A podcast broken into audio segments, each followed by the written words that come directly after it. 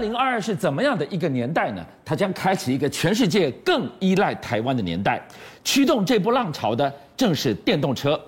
电动车规模将上看六兆美元的时候，有更多的半导体需求。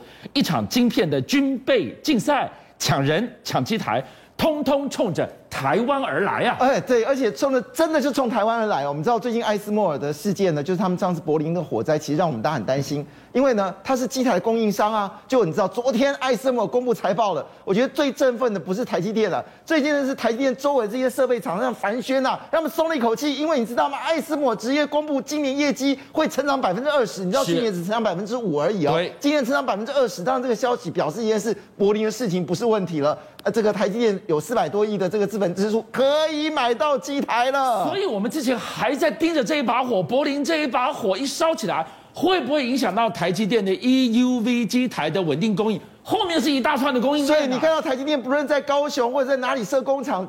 这个呃光呃超紫外机，这个我们说光这个 UV UV 是没有问题的。好了，当然呢，就在这个时候传出另外一则消息，我这个消息是大消息哦。我们知道台积电决定要在台中设一点八纳米的这个制程，我们当然觉得，哎，那你的机台够不够呢？确实哦，事实上呢，英特尔真的有针对两纳米以下的这个机台做出来，它名字叫 TWINSCAN ES 一五二零零。那我们怎么知道这个数字呢？是台积电买的？不是。不是台积电下订单的，竟然是英特尔的老板。你的意思是说，今天我们还在讨论二零二二三纳米要量产，下一个世代两纳米还在讨论的时候，要进入埃米时代了。他他已经抢了全球的头香。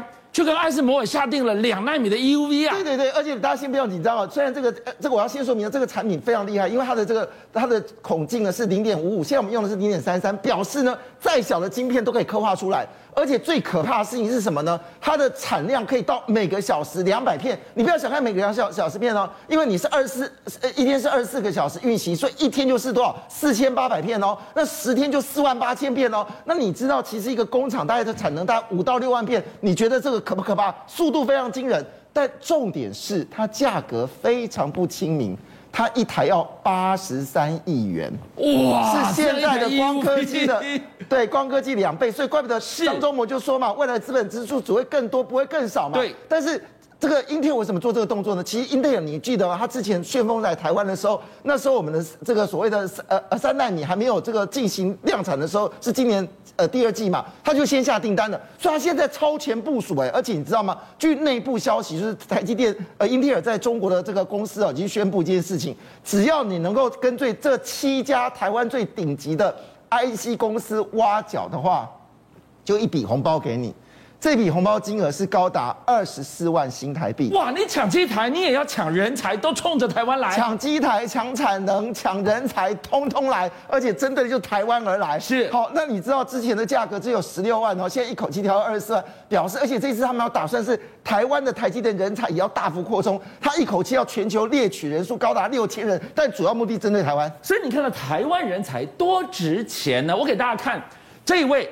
张忠谋先生他说：“EUV 啊，我们讲得 EUV 得天下，哎，不是有钱你搞得出来哎，举全国之力你也造不出一台爱斯摩尔的光刻机，就算你拿到它的设计图纸，我料你也兜不出来哎。”这个 EUV 的光刻机为什么偏偏就落脚在荷兰，就在艾斯摩尔？对，他怎么这么厉害啊？我们来想，荷兰只有一千七百万人口，为什么全世界都要跟艾斯摩尔崇拜哦？是。但是艾斯摩尔这家公司到底是怎么崛起的？这个很快要跟大家马上说一下。它其实崛起时间并不是很久，在一九八四年。你知道它的专利权少到什么状况吗？它的专利也少到在所有的这个所谓光刻机的这个专利权只有十一个百分点。讲白一点，它连三星都不如。那为什么可以成为全球最大光刻机呢？原来有这么段历史哦。事实上，我们知道，在这个微米时代的时候呢，光刻机的老板呢是日本的宁控，那时候几乎全世界都是他的。而艾斯摩尔是谁都不知道，甚至快倒掉了。但是呢，一直到二零零四年的时候，有一个公司帮了艾斯摩尔，让艾斯摩尔直接对尼控开枪。那家公司就是。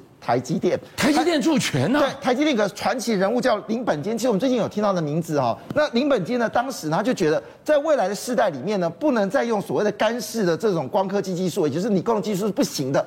他自己研发出一个叫沉浸式的光科技的技术。那没想到这个消息出来的时候，艾斯曼一听到，马上就打电话给台积电，我跟你合作好不好？那当然，台积电二话不说啊，你要跟我合作，我就跟你合作啊。所以这一合作不得了了，因为你知道后来发证明一件事，这个沉浸式的光刻技术直接成本比这个干式技术至少更加的降低，而且它产量也更大，而且它能够延伸的技术更强。所以在二零一二年这个转折点是台积电帮忙的。其实不止如此哦，事实上在二零一六年的时候，台湾一家公司也让艾斯莫定于所谓一尊哦，那就是当时的股后汉维科。汉维科当时在电子书检测设备的市场里面呢，占了百分之八十的市场。那也就是说，这你只要做光刻机，你就要用光汉维科的技术。但汉维科已经是艾斯莫尔的公司了，所以你要想办法再抢到另外一家这个汉维科不可能。但是我觉得不止如此啊，我们知道在镜头里面呢，蔡司的专利是最多的。我们说整个光刻机是里面最多的是三星，怪是蔡蔡司是两个最多的。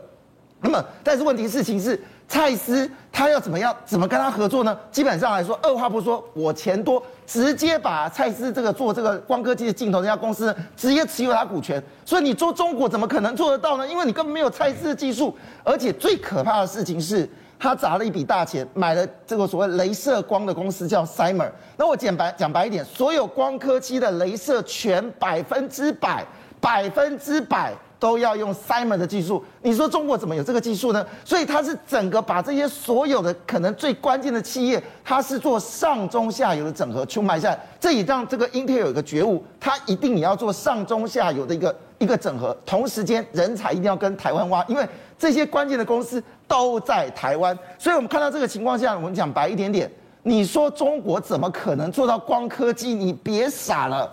但我们看到了，在这二零二二从 EUV。艾斯摩尔公布他的最新财报，拉出了整个新的篇章。晶片的军备竞赛已经全面开打了。你说中国别傻了，他不会缺席。二零二二动作更大，银弹攻势又冲着台湾来了。我要说，这个银弹攻势是无极限的，它是。源源不断的，为什么呢？我们知道中国两个最大的这个半导体公司，一个是中芯嘛，一个是华虹，他们共同发布了一个新世代的这个所谓半导体宣言，简单一句话就叫人才支持政策，讲白了。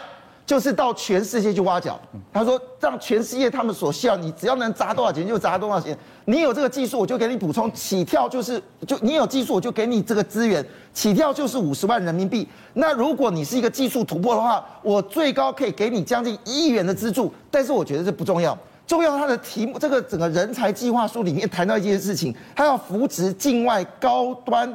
稀缺人才，摆明一件事情嘛。如果你没有办法扶持，就是买下来，不是这样吗？就在当下，最近发生的三件重大事件都跟台湾有关哦。最可怕是这家公司叫做合肥的瑞联微电子哦。那他在台湾呢，就是设立一家叫蓝星微电子做蓝牙的，而且呢，已经确定一件事，他的做法是先透过国外的萨摩尔设一个纸上公司来台湾设公司，那所有过程似乎都核核准。但是呢，被查到了，他是用人民币转换台币。你知道他这次挖角金额是多少吗？多少？两亿新台币。哇！你刚刚说到了一个 mega，人民币转台币，也就在外面兜了一圈，兜了 N 圈，我把路子洗得干干净净，让你看不出来。但本质它是钱进到台湾来，台湾要干嘛？挖角。没错，一次要砸两亿元，你看打算要怎么挖？两亿元要怎么挖？这是多可怕的数字！那当然，这背后的原因已经透露一个很重要的讯息，因为未来不是手机的天下。未来是电动车的天下。你知道最近联电的董事长薛明志宣布了两个重要的事情哦。那应该说应该是三件事情哦。那第一件事情我们大家都知道了，就是电动车的市值哦，产值大概是六兆美金。六兆美金是什么概念呢？就是你把我们台湾的半导体、电子零组件、手机、笔电加起来，它的金额还不到一兆美金。它金额不到一兆美金哦，我们最强的半导体哦，我们最强的这个笔电哦，我们最强的手机加起来，它的市值全球市值还不到一兆美金，但电动车会是六兆美金，这是第一个，这个我们知道讯息。第二件讯息，这个事情就比较特别，他说，像一般我们的汽油车呢，大概七年大改款一次，但电动车不玩这个游戏。电动车每五年就改款，我们今天是预估五年哦。是按照我们过去手机的变化以及这个笔电变化，可能三年就是改款哦。那你改款要有更大的功能，更多新功能就需要有更多的晶片。没错，那他就说一句话，其实这块台湾已经准备好了哦。他就大胆的预估哦，因为我们现在台湾呢没有错，我们晶圆代工占全球百分之七十五，可是我们 IC 设计大概占全球比例就有百分之二十五，进入到排行榜的十大公司有三家。但是他说一句话，我们要打群架，未来我们在替汽车所设计的晶片的数量市占率会到全球的百分之五十。哎，我们讲百分之是一个小数字哦。我要讲的事情是，汽车只用四十颗晶片，电动车要的晶片是汽车的大概六到七倍，甚至更多。所以换个角度，如果增到百分之五十的话，这个数量有多么惊人呐、啊？哎，照这样讲下去的话，二零二二之后，这个大浪潮，电动车的推升之下。全世界会更依赖台湾，那电动车大发炉了。但是为什么它的龙头特斯拉居然被点名？你皮绷紧了，你苦日子要来了，怎么会这样呢？对，最近美银呢公布了一个很可怕的数字哦，他说现在呢特斯拉市占率是将近所有电动车每十部就有七部是特斯拉嘛哈，嗯、但是他说这个可能只是现在的状况，他估计呢在未来三年之内，就到二零二四年，嗯、特斯拉市占率会从前百分之七十直接跌到只剩百分之二十不到。差这么多，出什么大事？主要原因就是因为台湾的零组件供应全球啊，啊，特斯拉的技术就转移到全世界，全世界有资本进去注呃资本支出的时候，电动车的需求就这个出来了。我举个大家都能造电动车了。我举个简单例子哦，其实特斯拉最怕的就是冰士车。宾士车呢，它最近出了一款叫做 EQS 四百五十哦 Plus，你知道售价只有多少？在美国售价只有多少吗？只有两百八十万新台币。哦，这基本上已经是特斯拉顶级的车子。是，但重点来了，它的续航力比特斯拉更高，它续航可以到高达八百五十七公里。当然，我要说一句话，因为它是豪华车，它的充电能力是没有比特斯拉更强。但是豪华车啊，说这个特斯拉跟宾士，它可能选择宾士车啊。所以高档车已经跟它对决了。那我们说的稍微便宜的呢？哦，这个就厉害了。嗯、这个价格你知道多少钱吗？三十九万就有了。哦，平价车款啦、啊。而且你知道吗？它只要它停车只要半个停车位就可以了。好可爱，画面当中看到这个小不点的三十九万。是的，而且重点事情是它零到五十的加速只要五小于五秒钟，最高航这个航续航也可以高达。两百三十公里，所以看起来电动车将来的市占率会减少，这可能不是没有不可能道理，因为台湾会提供全世界最棒的电子晶片。邀请您一起加入五七报新闻会员，跟俊相一起挖真。